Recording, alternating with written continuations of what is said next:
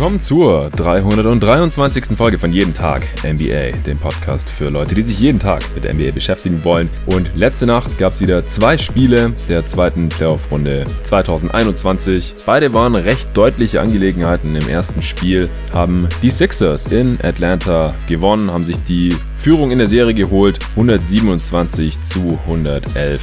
Die Hawks auswärts geschlagen. Ja, ich glaube, in der Serie, da zeichnet sich so langsam das Kräfteverhältnis ab. Zumindest solange Joel Embiid ganz bleibt und weiterhin offensiv und defensiv so dominant ist. Und auf der anderen Seite fällt jetzt DeAndre Hunter auch endgültig für die restliche Postseason aus. Er hat sich auch den Meniskus gerissen, aber im Gegensatz zu Embiid kann er halt überhaupt nicht mehr damit spielen. Und das ist natürlich auch nochmal ein herber Schlag für die Atlanta Hawks in ihre Chancen in dieser Serie. Das nächste Spiel ist nochmal zu Hause. Es gibt so ein, zwei Sachen, die sie eventuell anders machen könnten, um die Serie nochmal spannend zu gestalten. Da komme ich dann gleich zu. Und im zweiten Spiel, da haben die Phoenix Suns den Sack schon so gut wie zugemacht, sage ich jetzt mal. 3-0 Führung nach dem dritten Spiel, nach dem ersten Heimspiel in Denver. Nikola Jokic hatte vor heimischem Publikum die MVP-Trophäe verliehen bekommen. Aber wie auch schon in den ersten beiden Spielen in Phoenix, haben die Nuggets den Suns weder offensiv noch defensiv allzu viel entgegenzusetzen. Am Ende 100 116 zu 102 für Phoenix. Relativ ungefährdeter Sieg, sehr deutliche Führung in dieser Serie und es könnte vielleicht schon am Montagmorgen dann vorbei sein mit einem Sweep und die Suns damit, damit dann in den Western Conference Finals.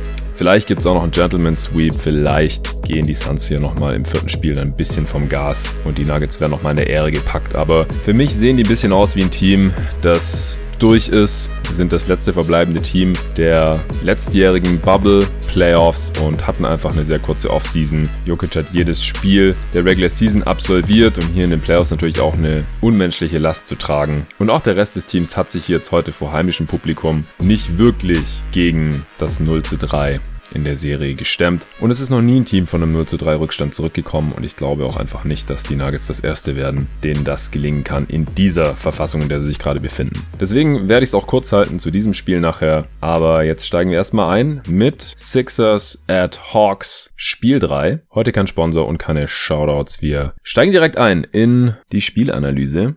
In den Starting Fives gab's keine Veränderungen. Solomon Hill startet weiterhin für den Verletzten. DeAndre Hunter gefällt mir persönlich nicht so gut, denn defensiv kann Hill Tobias Harris jetzt auch nicht so viel entgegensetzen. In der Offense muss man ihn überhaupt nicht verteidigen. Hat heute auch wieder nur zwei Würfe in 14 Minuten Spielzeit gesehen. Bekommt auch immer das Keith Bogans Treatment, also darf starten, aber wird dann normalerweise nie wieder zurückgebracht. McMillan macht das offensichtlich, um seine Bench-Lineups nicht allzu sehr zu dezimieren oder durcheinander zu bringen. Hörter kommt von der Bank, Gallinari kommt von der Bank. Aber ich glaube, das kann er sich im nächsten Spiel nicht mehr erlauben. Diese Starting Five ist dann einfach mit Hill nicht maximiert. Ich hatte das auch schon nach dem letzten Spiel angemerkt. Geändert hat sich bisher nichts. Zur Halbzeit hat er dann auch schon Tony Snell gebracht, by the way. Also doch kein Keith Bogans Treatment, fällt mir gerade auf.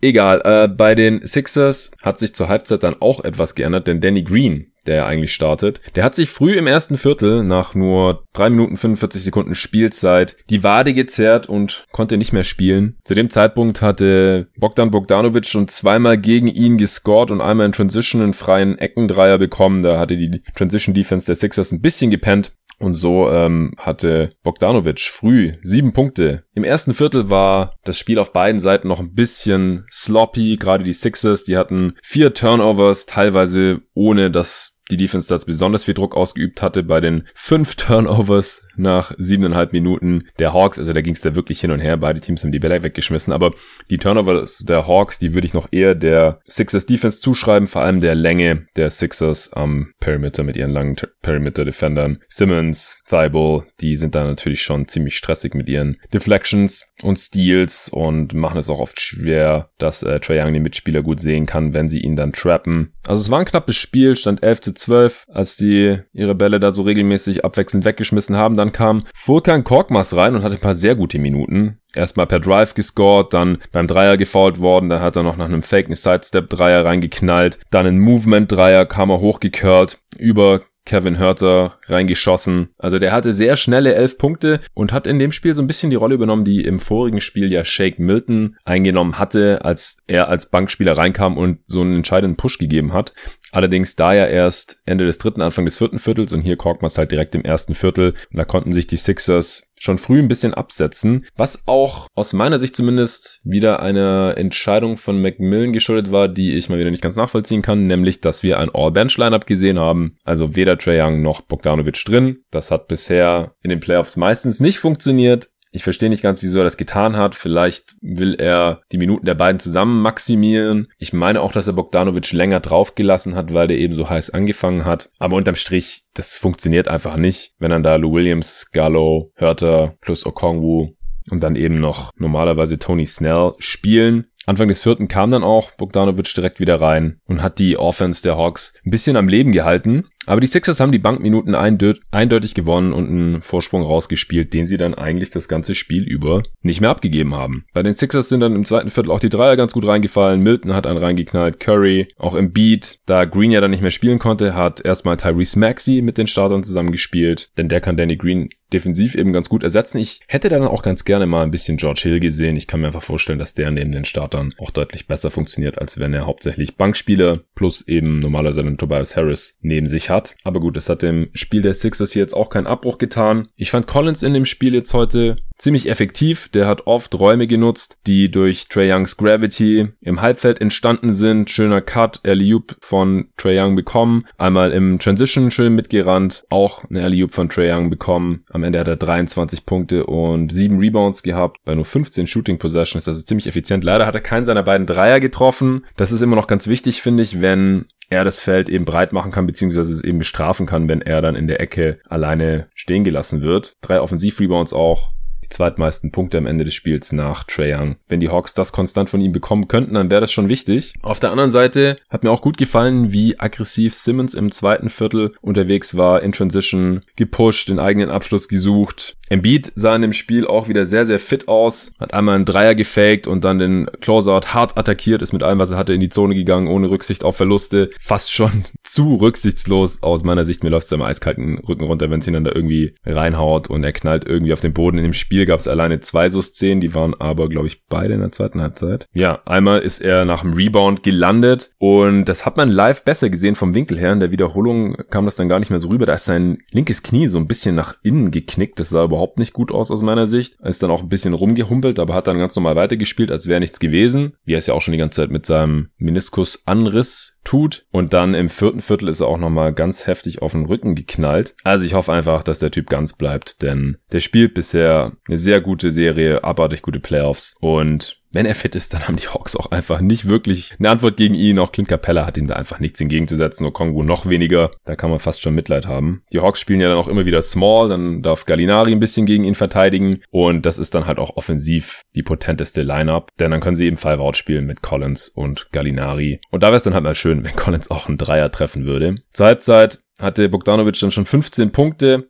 In der zweiten Halbzeit haben die Sixers ihn dann aber ganz gut kontrollieren können. Da hat er nur noch vier gemacht, am Ende nur 19. Er hat dann auch einfach keine Abschlüsse mehr bekommen. Es ist nicht so, dass er in der zweiten Halbzeit nichts mehr getroffen hat, sondern er hat einfach auch nur 15 Shooting Possessions gehabt am Ende des Spiels. Vier Rebounds, ein Assist, vier Turnovers. Bei den Sixers hatte Embiid nicht so viel machen müssen wie schon in den ersten beiden Spielen. Nur 10 Punkte zur Halbzeit, drei Assists. Seine Verhältnisse schon ziemlich wenig, denn er hatte ja knapp 40 Punkte im Schnitt gemacht. Harris hatte schon 12 Punkte, der hatte mal wieder einen heißen Start. Für den finden die Hawks auch nicht so wirklich eine Antwort. Und Korkmaz, wie gesagt, mit seinen 11. Was auch aufgefallen ist, dass die Hawks nur sehr wenig Dreierversuche hatten zur Halbzeit. Zehn, das ist einfach sehr, sehr wenig in der heutigen Zeit. Die bekommen einfach wenig gute Looks gegen diese langen Perimeter Defender der Sixers. Das ist ja auch immer das A und O bei der Dreier Defense, dass man eben die Attempts limitiert, dass der Gegner sich nicht sicher genug fühlt, einen Wurf zu nehmen, einen Dreier. Denn die Dreierquote an sich, das habe ich im Pod ja auch schon x-mal thematisiert, die kann man wiederum konstant zumindest weniger beeinflussen als die Anzahl der genommenen Dreier. Und die ist sehr, sehr niedrig bei den Hawks. Die Sixers haben auch nur 10 Dreier genommen, aber der große Unterschied zwischen diesen beiden Teams ist halt, dass die Sixers auch abseits der Dreierversuche genügend Optionen haben, effiziente Offense zu kreieren in Transition mit Ben Simmons im Halbfeld über Embiid oder über Harris. Und bei den Hawks wird's ja dann einfach auch schon schwieriger, vor allem gegen diese Halbfeld-Defense der Sixers. Die Sixers mit 5 von 10 Dreiern, die Hawks haben halt auch nur drei getroffen und lagen zur Halbzeit 5 Punkte hinten, 56, 61. Die zweite Halbzeit ist dann Korkmaz für Green gestartet bei den Sixers, bei den Hawks, wie gesagt, Snell für Hill. Und da tut der Aushalt von Hunter einfach extrem weh, denn sie haben da einfach jetzt einen Mann zu wenig. Cam Reddish ist ja auch schon länger out for season und dass die beiden Wings hier fehlen, das tut ihnen schon sehr, sehr weh, denn auch Tony Snell bekommt nichts wirklich auf die Kette heute in zwölf Minuten. Null Punkte, ein Rebound, null Assists, null Steals, null Blocks, gar nichts gemacht, außer drei Fouls und null von eins aus dem Feld. Also ich glaube, weniger Impact auf ein Basketballspiel kann man gar nicht haben. Er hat zwar gute Quoten, aber er nimmt halt auch so wenig Würfe. Simmons ist weiterhin aggressiv gewesen im dritten Viertel, das fand ich sehr gut. Hat Collins auch im Halbfeld off the dribble an der Baseline attackiert und gefinisht. Dann in Transition ist er gegen Snell gezogen, der ihn dann gefoult hat. Das finde ich auch wichtig, dass er dann halt keine Angst hat, die Freiwürfe zu nehmen, keine Angst hat, gefoult zu werden, offensichtlich. Auch wenn er dann beide verhauen hat, am Ende war er wieder nur bei vier von acht. Aber es ist trotzdem sehr wichtig für dieses Philly-Team, dass Simmons nicht zum Non-Faktor wird, was das Scoring angeht, weil das öffnet natürlich auch sein Playmaking dann. Und da gab es auch ein paar ganz schöne Szenen. Gerade Beat hat heute auch gut den Ball verteilt, auch viel als Playmaker agiert vom Flügel tatsächlich, von hinter der Dreierlinie oder an der Dreierlinie. Hat da ein paar Mal schöne Entry-Pässe auf Simmons gespielt, Lob-Pass für einen Alley-Oop-Slam und so, wenn die Hawks-Defense da ein bisschen gepennt hat.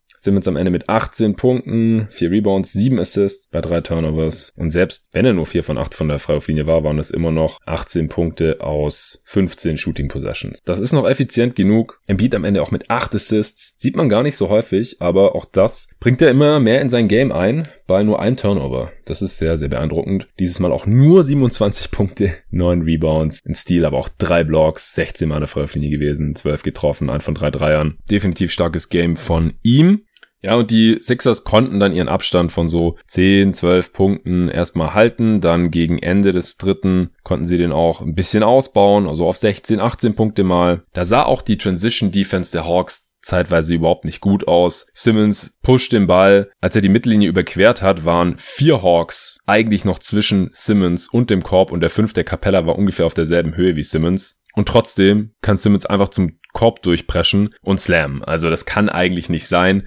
Im Spiel insgesamt auch haben die Sixers viel mehr Punkte in Transition machen können. 15 zu 6 Fast Break Points, das sind 9 Punkte Unterschied bei einem 16 Punkte Sieg. Nicht ganz unerheblich. Auch Curry hatte mal einen komplett freien Layup im Fast Break. Hörter war eigentlich da zwischen ihm und Korb und hat einfach nichts gemacht, ist einfach da stehen geblieben, hat nicht contestet, ist nicht wirklich gesprungen, geschweige denn hat er ihn gefault oder irgendwas, um da keine einfachen Punkte abzugeben. Also das war ein bisschen enttäuschend. Die Sixers haben auch entsprechend dann die ersten acht Field Goals im dritten Viertel getroffen. Simmons hat ein bisschen Selbstvertrauen getankt und hat dann auch im Post-Up gegen Gallinari mal einen Hookshot ausgepackt und den dann auch getroffen. Also da wurde das Spiel dann spätestens vorentschieden. 80 zu 62 stands. Die Hawks haben dann mal eine Zonenverteidigung ausgepackt. Das hat die Sixers dann erstmal ein bisschen beschäftigt. Ich finde es auch gar keine so schlechte Idee gegen ein Team, die nicht so viele Dreier nehmen und immer relativ viele Non-Shooter auf einmal spielen lassen müssen. Anfang des vierten hat sich dann auch Dwight Howard mal genötigt gesehen, einen Dreier zu nehmen, hat den übel gebrickt, also der ist weit am Ring vorbei und gerade noch so an die Unterkante vom Backboard. Aber so wie es in dem Moment dann eben gelaufen ist, ist der Ball dann zu George Hill gesprungen, der draußen in der Dreierlinie stand, offensiv rebound und hat ihn dann gleich reingehauen mit dem Shotclock Buzzer, denn der Ball war nie am Ring und deswegen ist die Wurfuhr dann auch abgelaufen zum 79 zu 100.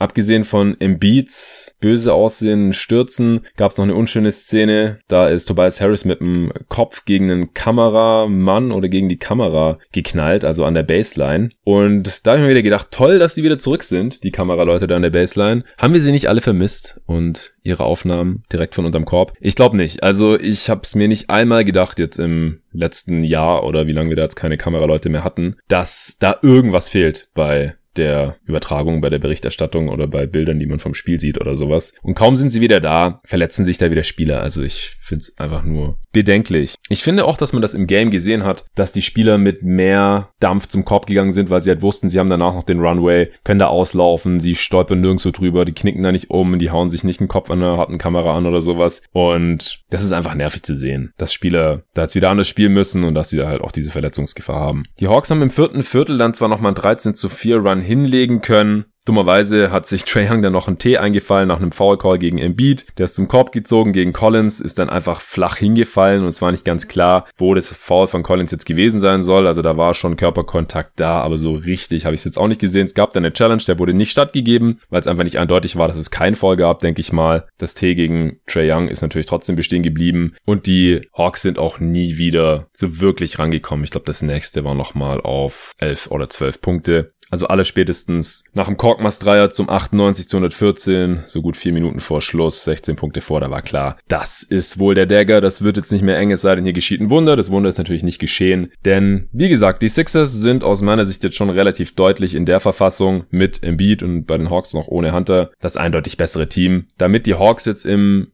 vierten Spiel, im zweiten Heimspiel die Serie nochmal ausgleichen können und dann ist es, dann geht's ja mindestens über sechs, dann ist es durchaus eine spannende Serie. Ich denke, da muss Macmillan jetzt Kevin Herter starten lassen oder Gallinari. Ich würde Hörter starten lassen. Dann alle Starter auch an die 40 Minuten spielen lassen. Einfach die besten Spieler von Anfang an spielen lassen und das so viel wie möglich. Denn nur dann kann man qualitativ mit diesem Team auch mithalten. Klar, heute am Ende war es auch ein bisschen Blowout. Es gab dann auch noch Garbage Time. Aber außer Bogdanovic hat niemand die 37 Minuten geknackt, auch nicht Trey Young, obwohl niemand wirklich in Foul Trouble war. Collins hat am Ende 5 Fouls hörte nur 23 Minuten. Der muss mehr spielen, auch wenn er jetzt ein mieses Spiel hatte, nur eins von sechs. Gallinari keine 30 Minuten. Ich denke, er muss dann einfach die Minuten für Tony Snell und Hill beschneiden oder sogar einen von beiden komplett streichen. Okongwu kann man sich wahrscheinlich auch nicht mehr leisten, spielen zu lassen. Minus acht in nicht mal neun Minuten. Der hat im Beat einfach nichts entgegenzusetzen. Das ist ja auch nicht weiter verwunderlich als Rookie, der auch noch irgendwie mindestens einen halben Kopf kleiner ist als im Beat und wahrscheinlich 20 Kilo leichter. Im Beat können sie ohnehin nicht wirklich verteidigen. One-on-one. -on -one. Niemand in diesem Team. Deswegen würde ich dazu tendieren, eher Smallball zu spielen und dann die Minuten Gallinari bzw. Collins zu geben, die heute beide auch nur 29 bzw. 33 Minuten gespielt haben. Also was die Rotation angeht, ist da noch ein bisschen Optimierungspotenzial vorhanden. Aber der größte Punkt ist, wenn die Hawks schon nur so wenig Dreier nehmen können. Ich glaube, viel mehr Dreier können sie auch nicht herausspielen. Sie haben es defensiv einfach, die Sixers haben es defensiv einfach derartig im Griff, sowohl die Dreier wegzunehmen, als auch die Lobs auf Collins und Capella zu beschränken, als jetzt auch Trae Young nicht allzu viele offene Looks zu geben. Der hatte heute wieder ein ganz gutes Spiel. 28 Punkte aus 21 Shooting Possessions, 8 Assists bei nur 3 Turnovers. Das ist vor allem auch gegen diese Defense ist das schon aller Ehren wert. Kann sein Defender doch immer wieder Fouls einhängen. Aber wenn sie eben schon nur 23 Dreier nehmen können, die Hawks, was sie am Ende des Spiels hatten, dann haben sie keine Chance, wenn sie nur sechsmal treffen. Ja, das sind auch vier Treffer weniger als die Sixers. Die Sixers haben sogar noch weniger genommen, 10 von 21. Aber wie gesagt, die können sich das auch leisten und die Hawks können sich das nicht leisten. Die müssen die Sixers outshooten. Anders haben sie keine Chance, mehr Punkte zu machen als sie, um es mal ganz einfach auszudrücken. Dann muss die Transition Defense natürlich besser werden, hatte ich schon angesprochen. Und dann müssen sie vielleicht auch mal hoffen, dass nicht einer der Sixers Bankspieler sie abschießt, wie heute es Korkmaz gemacht hat. Und im letzten Spiel Shake Milton. Korkmaz hat in der zweiten Halbzeit auch nur noch drei Punkte gemacht, aber dieser Stretch, der war wie gesagt sehr wichtig. Howard heute auch noch zweistellig gepunktet, 12 Punkte, 6 Rebounds, 4 von 5 aus dem Feld, noch 4 von 5 Freiwürfe. Thibault hat ausgefault. Wie gesagt, ich glaube, Young konnte ihm da einige Fouls anhängen von diesen sechs. Der hat heute den Korb mal außerordentlich gut getroffen für seine Verhältnisse. Sieben Punkte in fast 17 Minuten, drei von vier aus dem Feld, ein von zwei Dreiern. Curry mit zwölf und Harris hatte ich auch noch nicht gesagt. 22 Punkte, acht Rebounds, fünf Assists bei sehr guter Effizienz. Bei den Hawks sind noch die 17 Punkte von Gallinari zu erwähnen. Der hat auch einige Fouls heute ziehen können, ist immer wieder aggressiv zum Korb gegangen, neun von neun Freiwürfen getroffen. Da konnte er ein bisschen ausgleichen, dass er keinen seiner vier Dreier getroffen hat. Die Sixers am Ende mit einem 132er Offensivrating. Ja, schon ziemlich unstoppable, die Hawks mit 117 17, aber das hat vorne und hinten nicht gereicht. Rebounding war ungefähr ausgeglichen, Turnovers am Ende auch. Ja, so viel dazu. Noch kurz zum anderen Spiel. Es verlief mehr oder weniger so, wie die ersten beiden Spiele auch schon verlaufen waren. Zur Halbzeit war es noch einigermaßen knapp. Suns hatten nur 59 zu 55 geführt. Aber dann im dritten Viertel haben sie die Nuggets wieder nach Strich und Faden seziert. Und ich denke auch mit diesem Spielermaterial, da ist einfach nicht wirklich mehr drin. Mann des Spiels bei den Suns wahrscheinlich wieder Chris Paul. 27 Punkte, 6 Rebounds, 8 Assists am Ende. In dem Spiel haben die Nuggets mit Jokic auch ein bisschen mehr, was heißt ein bisschen, vor allem in der ab dem zweiten Viertel ziemlich viel Drop Coverage gespielt. Das heißt, er ist nicht mehr bei Pick and Roll beim Ballscreen nach oben auf das Level des Screens gekommen, wie er das normalerweise meistens macht. Das ist so das Standard-Defensivscheme der Nuggets, sondern ist immer direkt in die Zone gedroppt, um da den Weg zu verstellen, damit es da keine einfachen Punkte gibt. Und da hat dann Chris Paul natürlich sehr gerne die kurzen Midrange-Jumper angenommen. Oft kommt dann trotzdem, trotz Drop-Coverage, kam dann noch die Hilfe vom Flügel runter. Dann gab es einen freien Shooter, beziehungsweise wenn da die Rotation hinging, dann gab es halt woanders einen freien Shooter. Und die haben in dem Spiel heute auch wieder ganz ordentlich getroffen. 12 von 26 sind 6 46 Prozent, 26 Dreier ist wieder kein so hohes Volumen. Die Nuggets haben wieder deutlich mehr Dreier geballert, 14 von 41, 34 Prozent, konnte das dann auch nicht wettmachen. Jokic hatte ein All-Time-Game, nachdem er da seinen Award empfangen hat. Das erste 30-20-10 Triple-Double seit Elgin Baylor und Will Chamberlain, wenn ich es gerade nicht falsch im Kopf habe, wurde während des Games dann eingeblendet. Also das erste seit sehr, sehr langer Zeit. 32 Punkte, 10 Offensiv-Rebounds, auch 10 Defensiv-Rebounds und 10 Assists. Sieht man sehr selten, vor allem die 10 Offensiv-Rebounds, aber das waren auch viele eigene Fehlwürfe, mehrere Tipps hintereinander. Er hat den Korb heute auch wieder nicht besonders gut getroffen. Er hat sich dagegen gestemmt. Er hat auch oft genug geworfen, würde ich sagen. Das kann man ihm, glaube ich, nicht vorwerfen. Ich hatte ja gesagt, dass ich in dieser Serie nur einen Sieg für die Nuggets sehe, wenn entweder die Dreier extrem gut fallen und Spieler aus der zweiten Reihe mal einen raushauen, was heute auch in Ansätzen vorhanden war mit Monte Morris, auch wieder Will Barton, oder dass Jokic halt irgendwie 40 plus rausknallen muss. Und dazu hat er genug Würfe genommen. 29 Würfe aus dem Feld, neunmal an der Linie, 33 Shooting Possessions. 32 Punkte aus 33 Shooting Possessions ist halt auch leider nicht besonders effizient. Auch nur ein seiner sechs Dreier getroffen und eine Freiwurflinie auch ganz seltsam, nur fünf von neun. Also, wie eingangs schon erwähnt, ich glaube, Jokic ist langsam sehr, sehr durch und das ist ja auch nur verständlich. Morris hat das erste gute Spiel dieser Serie gehabt mit 21 Punkten und 5 Assists. Und auch Will Barton hat in seinen 28 Minuten wieder ganz gut Alarm gemacht. 14 Punkte, 7 Rebounds, 3 Assists. Mit ihm auf dem Feld die Nuggets sogar plus 2. Aber vor allem von den restlichen Startern kam da über weite Strecken viel zu wenig. Jokic hat auch am Ende immer noch mehr Punkte gehabt als die restlichen Starter zusammen. Denn Porter Jr. hatte 15, aber 4 er hat vier seiner sieben Dreier getroffen, aber einige davon waren schon recht spät im Spiel, als das Ding eigentlich schon durch war. Aaron Gordon hat seine ersten sieben Feldwürfe mindestens nicht getroffen. Er stand bei 0 von 7, am Ende 2 von 10. Keinmal an der Freiwurflinie, überhaupt kein Faktor. Vier Punkte. Also es ist schon sehr schade. Vier Turnovers auch noch. Katastrophenspiel. Austin Rivers, fünf Punkte aus fünf Würfen und Campazzo, sechs Punkte aus fünf Würfen. Das ergibt 30 Punkte insgesamt und damit zwei Punkte weniger, als Jokic gescored hat. Und das zieht sich ja schon durch die ganze Serie. Also nach den drei Spielen jetzt hat Jokic 26, 14 und 6 aufgelegt. Und sonst haben die Nuggets genau keinen einzigen Spieler, der über 14 Punkte pro Spiel macht. Und die Suns haben vier davon. Aiton macht 15 und 12, Bridges macht 17 pro Spiel, Paul 22, 6 und 11 und Booker 22, 7 und 5. Was man bei Jokic jetzt halt wirklich noch dazu sagen muss, ist, dass er halt leider nicht besonders effizient ist. Jetzt über diese drei Spiele, inklusive des heutigen Spiels, True Shooting von 51,6 Prozent. Da ist der Ligaschnitt ja mittlerweile so bei 56, 57 angekommen. Offensivrating von 113 ist natürlich auch weit, weit, weit unter seinem Regular Season Durchschnitt. Das war, er ein 130er Offensivrating am Ende.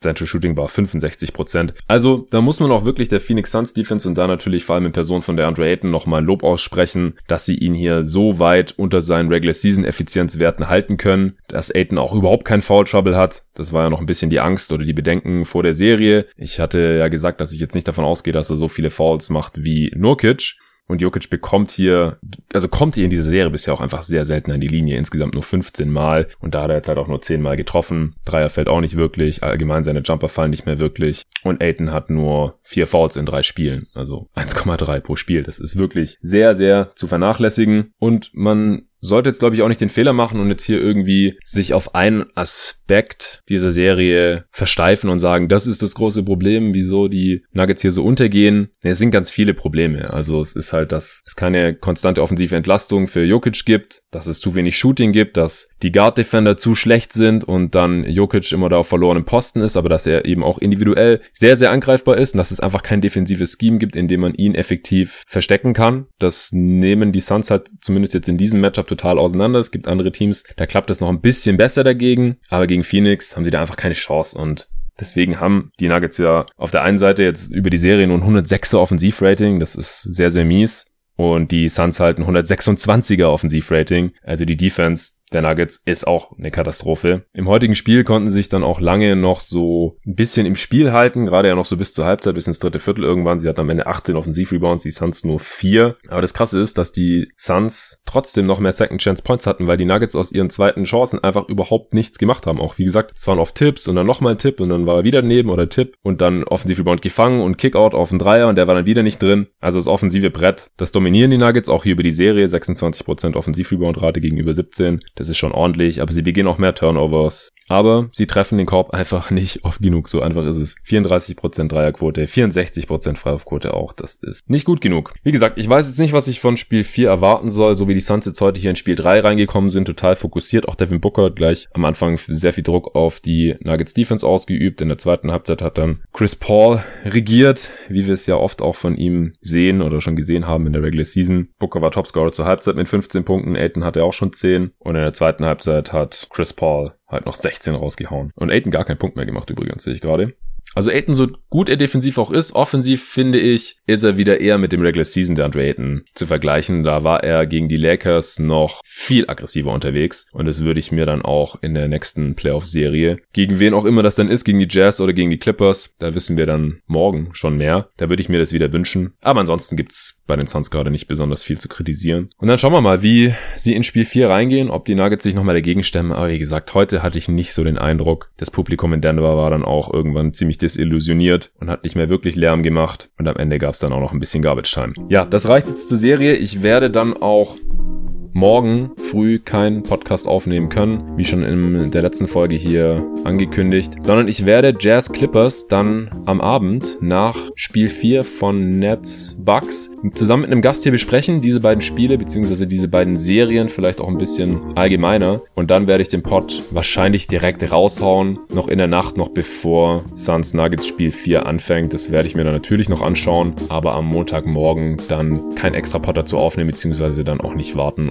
da dann noch was dazu zu sagen. Es sei denn, da passiert irgendwas total Unerwartetes. Ich wüsste jetzt nicht genau was. Abgesehen von vielleicht einer schweren Verletzung, was wir uns natürlich überhaupt nicht hoffen wollen, kann jetzt hier den Ausgang der Serie eigentlich absolut gar nichts mehr verändern.